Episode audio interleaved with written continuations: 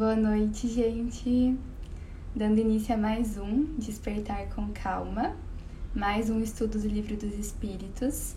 E hoje a gente vai falar sobre a perda das pessoas amadas. Antes de iniciar o estudo de hoje, eu convido vocês a fecharem os olhos em um momento de oração.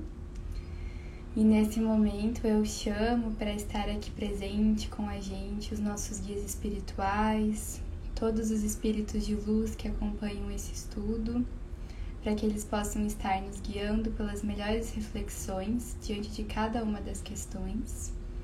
E peço para que a gente possa permanecer nesse estado de prece após o término do estudo, durante a nossa noite de sono, nosso dia de amanhã. E peço também para que a gente possa emanar a energia desse momento para todos os seres que necessitem. Que assim seja. Bom, então hoje a gente começa um tema que eu entendo assim que é um dos mais consoladores da doutrina espírita e é um tema que é muito importante a gente ter conhecimento sobre. Por quê? Porque todos nós em algum momento vamos nos deparar com a perda de pessoas amadas. E em algum momento nós vamos nos deparar com o nosso próprio desencarne. E aí vem a doutrina espírita consoladora, de forma amorosa, nos explicar o que acontece depois do desencarne, nos afirmar que a vida continua e nos ensinar assim como é que a gente pode lidar com esse processo.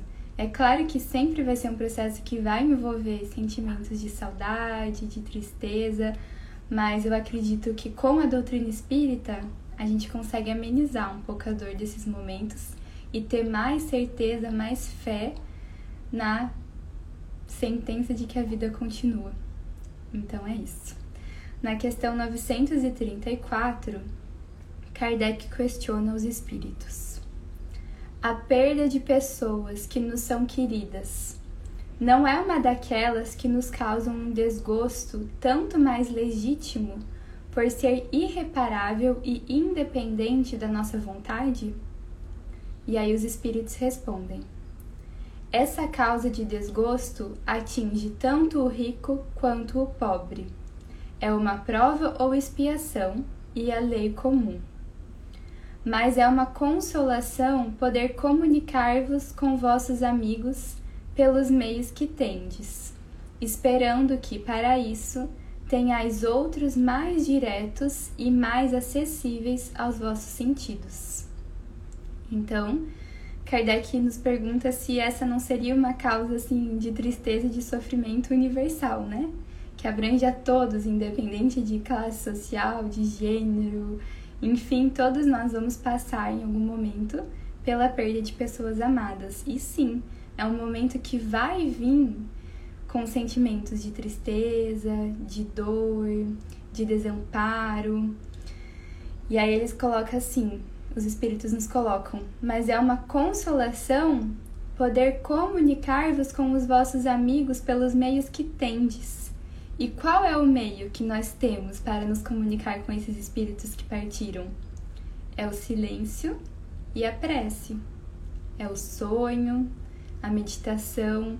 Então a gente tem ferramentas para entrar em contato com esses espíritos que partiram. E aí a gente começa a entrar assim, em várias questões muito interessantes da gente olhar. Então a gente pensa assim, por vezes é, existem religiões talvez que nos tragam essas crenças, ou enfim, que os espíritos que desencarnam viram automaticamente anjos. A gente sabe na doutrina espírita que não é assim. Que aquele espírito que desencarnou, a partir do momento em que ele retorna para o mundo espiritual, ele conserva as suas características.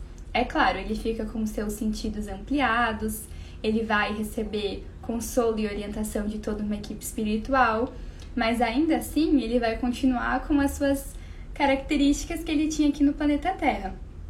E aí, por vezes, se a gente sabe que esse espírito nosso, esse ente querido, essa pessoa amada que desencarnou, era uma pessoa que não tinha fé, era uma pessoa muito material, a gente tem um papel enquanto encarnados e enquanto alguém que ama e se preocupa com esse ser muito grande de orar para que ele vá e para que ele compreenda que nesse momento ele está desencarnado no mundo espiritual, para que ele compreenda que a vida continua, para que ele e nós possamos compreender que os laços de amor nunca morrem. Então, o corpo físico, esse sim, ele se desintegra, ele morre, mas os laços e vínculos de amizade, de amor que a gente criou, eles permanecem. E aí eu entendo que é super importante a gente fazer esse contato com os espíritos que partiram. Então, orar por eles, falar que a gente tá bem aqui, que a gente vai conseguir, né, seguir a nossa vida, que eles podem seguir o caminho espiritual deles, que eles podem ir para os hospitais espirituais, eles podem, né, permanecer lá nas colônias, estudando, se reparando depois desse momento de desencarne. E eu entendo que é muito lindo e nobre da nossa parte quando a gente faz. Eu acho que talvez é a coisa mais preciosa que a gente pode fazer por aqueles que partiram, né? Orar, pedir para que eles sejam resgatados por equipes espirituais, para que eles tenham compreensão, consolo. E a gente pode, inclusive, assim, já vieram várias pessoas me relatar assim: ah, sonhei com tal pessoa querida minha que faleceu. Você acha que pode ter sido um encontro? E eu falo que sim, que pode ter sido, com certeza, porque a gente sabe que no momento do nosso sono, o nosso espírito, ele afrouxa os laços com o corpo físico e ele retorna para o mundo espiritual. E aí, estando no mundo espiritual, ele está então no mesmo plano que essa pessoa que acabou de desencarnar. E aí eles podem sim, se re... a gente pode sim, né, se reencontrar com essas pessoas, fazer reconciliações, passar um tempo junto. Então isso pode acontecer. E aí é legal que a gente vê. Então, assim, mesmo que uma pessoa que a gente ame muito desencarna, o nosso contato com ela não precisa acabar. Claro que o contato físico acaba, por enquanto, né?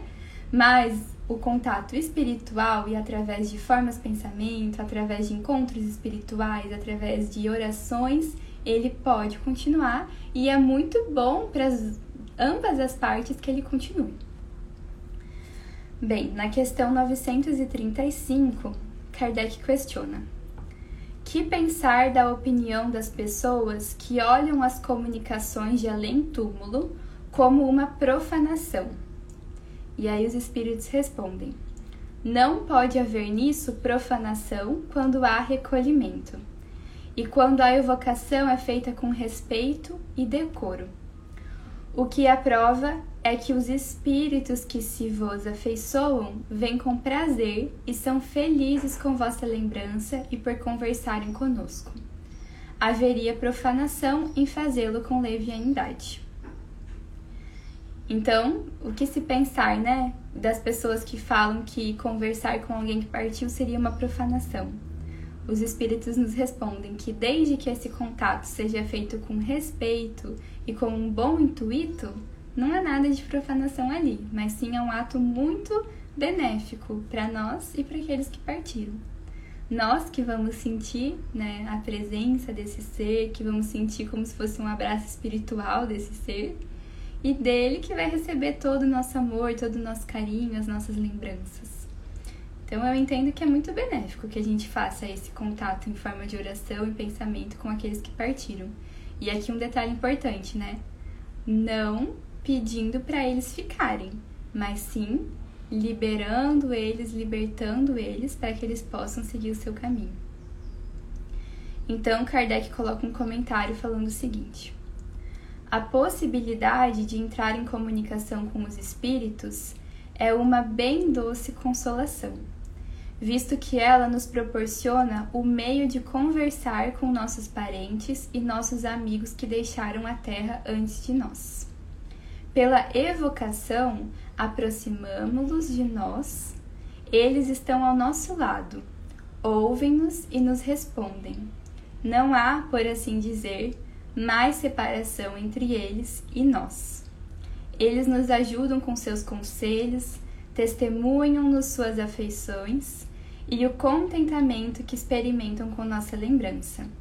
É para nós uma satisfação sabê-los felizes aprender por eles mesmos os detalhes de sua nova existência e adquirir a certeza de, por nossa vez, a eles nos reunir.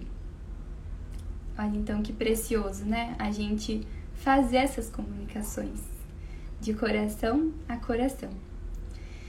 E aqui eu é, me veio a lembrança de um livro do espírito André Luiz que eu li, que ele está contando do processo de desencarne de um espírito que está hospitalizado. E aí ele conta que tem toda uma equipe espiritual, era um espírito que já estava num processo ali de coma, já estava num processo de fim de vida. E aí já existia ao redor desse espírito, André Luiz conta, toda uma equipe espiritual fazendo desligamento do, desse espírito do seu corpo físico.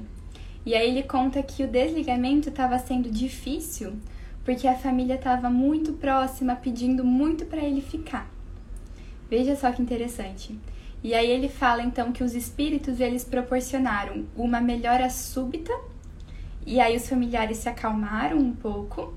Nesse momento em que os familiares se acalmaram, saíram do quarto, foram respirar, a equipe espiritual conseguiu finalizar esse desligamento e o espírito partiu. Então veja como as nossas orações, os nossos pensamentos são poderosos e como a gente pode auxiliar aqueles que a gente ama nesse processo de desencarne. Que a gente sabe que por vezes, a depender de quanta ou não compreensão o espírito tem, pode ser um processo desafiador, né? Se for um espírito muito apegado ao material, vai ser mais difícil. Se for um espírito que não tem nenhum conhecimento espiritual, vai ser mais difícil. E aí eu entendo que o nosso papel como pessoas que amam é de querer o melhor para aquele espírito. E aí, às vezes, a gente, assim, muito mergulhados nessa coisa material e terrena, a gente tem essa coisa de querer que a pessoa fique, querer que a pessoa fique a qualquer custo, né? Com qualquer tipo de dor. Mas aí eu me pergunto, será que as assim, talvez não seria melhor a gente orar para que aconteça o que tiver que acontecer e para que aconteça né, a situação assim que esse espírito talvez sofra menos aquilo que estiver no seu planejamento reencarnatório, para que se for para ele fazer a sua passagem, que ele faça de uma forma leve, tendo a certeza de que a vida continua e de que ele não está sozinho. E aí até hoje eu escutei uma palestra sobre o tema e o palestrante falou assim: se é difícil para a gente perder uma pessoa, pensa para o espírito que partiu, que está perdendo todas, né? Que está entre aspas perdendo, né? Muito entre aspas, mas que está assim, né? Momentaneamente deixando de conviver com todas as pessoas da sua convivência. Então é necessário que a gente que permanece aqui mande muita força, mande muita luz e muita compreensão para esse espírito que está partindo. E aí que a gente se reconforte com a certeza de que esse espírito ele não está morrendo, não, ele está retornando para o mundo de onde todos nós viemos. Ele está retornando para sua verdadeira natureza, que é a natureza espiritual. E aí eu penso assim, né, em tantas outras questões que a gente já estudou juntos, mas especialmente as do cap da, desse mesmo capítulo, mas de dois episódios atrás, em que a gente estava falando sobre a felicidade e infelicidade relativas. E a gente viu que a felicidade verdadeira, o amor verdadeiro, todos esses sentimentos nobres na sua máxima expressão, eles existem no mundo espiritual. Então essa pessoa que está partindo, ela está indo de encontro com todos esses sentimentos divinos na sua máxima expressão. E aí eu acho que a gente precisa usar esses conhecimentos para nos fortalecer. E aí, assim, né, um lembrete para nós, porque um dia todos nós partiremos, é algo assim que a gente vê muito na literatura espírita, que é que estando no mundo espiritual, no momento em que o espírito chama por Deus, no momento em que o espírito chama por ajuda, independente de aonde quer que ele esteja no mundo espiritual, ele é ouvido e ele é amparado. Então que a gente faça essa esse esforço ativo de pedir se a gente estiver lá perdidos no mundo espiritual sem entender nada, que a gente peça por ajuda, que a gente peça pelos nossos guias, nossos anjos da guarda, que eles venham. E aí a gente lembra, né? Todos nós temos um anjo da guarda para cada um de nós. E a gente pode chamar por ele na hora que a gente precisar. Bom, então na questão 936, Kardec questiona: Como as dores inconsoláveis dos sobreviventes afetam os espíritos a que se dirigem. E aí os espíritos respondem: O espírito é sensível à lembrança e aos lamentos daqueles que amou. Mas uma dor incessante e irracional o afeta penosamente, porque ele vê nessa dor excessiva uma falta de fé no futuro e de confiança em Deus, e por conseguinte, um obstáculo ao progresso e talvez ao reencontro. Então, olha só que interessante, as nossas dores interferem no espírito. E aí eu penso assim, a gente tem que viver o luto. Nossa, assim, em momento algum eu tô falando para não sentir dor, até porque isso é humanamente impossível, né? A gente precisa viver o luto, mas que a gente viva o luto com a certeza de, de tudo isso que a gente vem falando, né? Então, que a gente viva esse luto, que a gente sinta essa dor, que a gente sinta saudade, mas que a gente possa fazer o trabalho de ressignificar esses sentimentos em sentimentos amorosos, em sentimentos de gratidão por ter vivido todo esse tempo que eu vivi com esse espírito. E aí eu penso assim, a gente se fortalecer em agradecer e olhar para aquilo que a gente tem e para aquilo que a gente teve, e não em olhar para aquilo que a gente não tem, sabe? Porque se a gente olhar para o que a gente tem, a gente vai ver que a gente tem muito. E aí a gente vai conseguir sentir gratidão, a gente vai conseguir sentir amor e permanecer nesses sentimentos, por mais que a gente esteja sentindo dor. E então Kardec coloca um comentário falando o seguinte: O espírito, estando mais feliz que sobre a terra, lamentar-lhe a vida é lamentar que ele seja feliz. Dois amigos são prisioneiros e encerrados no mesmo cárcere. Ambos devem ter um dia sua liberdade, mas um deles a obtém antes do outro. Seria caridoso aquele que fica estar descontente de que seu amigo seja libertado antes que ele?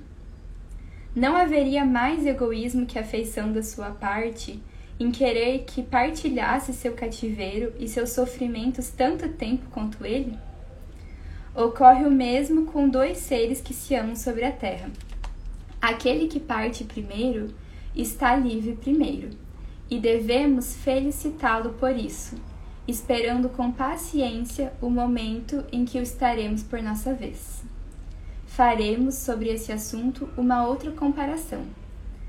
Tendes, uns amigo, tendes um amigo que, perto de vós, está numa situação muito penosa sua saúde ou seu interesse exige que ele vá para um outro país, onde estará melhor, sobre todos os aspectos. Ele não estará mais perto de vós momentaneamente, mas estareis sempre em correspondência com ele. A separação não será senão material. Estarias descontentes com seu afastamento, visto que apareceu bem? A doutrina espírita, pelas provas patentes que dá da vida futura, da presença em torno de nós daqueles que amamos, da continuidade da sua afeição e da sua solicitude, pelas relações que nos faculta manter com eles, oferece-nos uma suprema consolação numa das causas mais legítimas da dor. Com o Espiritismo não há mais solidão, mas abandono porquanto o homem mais isolado tem sempre amigos perto de si com os quais pode conversar. Suportamos impacientemente as tribulações da vida, e elas nos parecem tão intoleráveis que não compreendemos que as possamos suportar. Todavia, se as suportamos com coragem, se houvermos imposto silêncio às nossas murmurações, nós nos felicitaremos quando estivermos fora dessa prisão terrestre, como o paciente que sofre se felicita quando está curado de ter se resignado a um tratamento doloroso. É isso. Às vezes a gente está tão, tão focados na nossa vida material que a gente esquece que estamos aqui de passagem, que aqui é uma terra de provas e expiações e de que quando a gente retorna para o mundo espiritual, a gente se sente livres, a gente se sente de volta em casa. A gente volta para as nossas famílias espirituais, a gente encontra aqueles que já partiram. Então é legal quando a gente observa essa analogia que os espíritos fazem, né, que Kardec nos coloca, de que é como se a gente imaginasse que a gente estivesse num cárcere presos com um companheiro, com alguém que a gente ama muito. E aí essa pessoa é libertada da prisão. Ela está livre. Seria justo a gente pedir para que ela ficasse sofrendo com a gente? Ou então seria justo a gente assim, ó, se entristecer demais e ficar pedindo para ela voltar, enfim? Não, né? Eu entendo assim, a gente precisa viver essa dor. E eu entendo assim muito, né? Quem me acompanha aqui sabe que no, há alguns meses eu perdi meu avô. E eu vi, assim, eu não só senti essa dor, mas eu vi essa dor em todas as pessoas que eu amo da minha família, minha avó, meu pai. Mas eu entendo que a gente precisa se manter firme na nossa fé, na certeza de que a vida continua e não só continua como é, mas continua muito melhor. Então ela continua em um estado de mais consciência, de mais liberdade, de mais bondade. A gente sabe que no mundo espiritual não existem as desigualdades assim absurdas que existem aqui. Lá todos os espíritos têm uma casinha, lá todos os espíritos têm um trabalho. Então eu entendo que a gente precisa assim nesses momentos de dificuldade, mais do que nunca, nos manter firmes na nossa fé. E na certeza de que a gente vive em um universo regido por leis e assim, né, criado por um Deus que o Espiritismo nos coloca como a inteligência suprema, causa primeira de todas as coisas e eternamente justo e bom. Então eu penso assim, né, nossa, eu me sinto. Às vezes eu fico assim, mergulhada nessa sensação de que eu moro em um universo regido por leis, regido por uma energia que é a inteligência suprema eternamente justa e boa. Por que é que eu me preocupo tanto, né? E eu acho que a gente precisa cada vez mais trazer, trazer, trazer esses sentimentos para perto da gente. E é isso, então hoje assim eu dedico esse episódio ao meu avô, avô Osni. Dedico ele também assim a todos os entes de vocês que estão ouvindo e que partiram para que os nossos amores que estão agora no mundo espiritual possam se sentir muito amados, muito abraçados, acolhidos, que eles saibam que a gente carrega para sempre lembranças deles no nosso coração, ensinamentos, memórias gostosas de recordar, e que a gente espera que eles sejam livres e felizes, que eles estejam sendo acolhidos e que eles possam continuar o seu trabalho e a sua vida espiritual agora do lado de lá. É isso, meus amores. Agradeço imensamente a presença de todos que estão aqui, encarnados e desencarnados. E gratidão. Até o próximo episódio. Um beijo.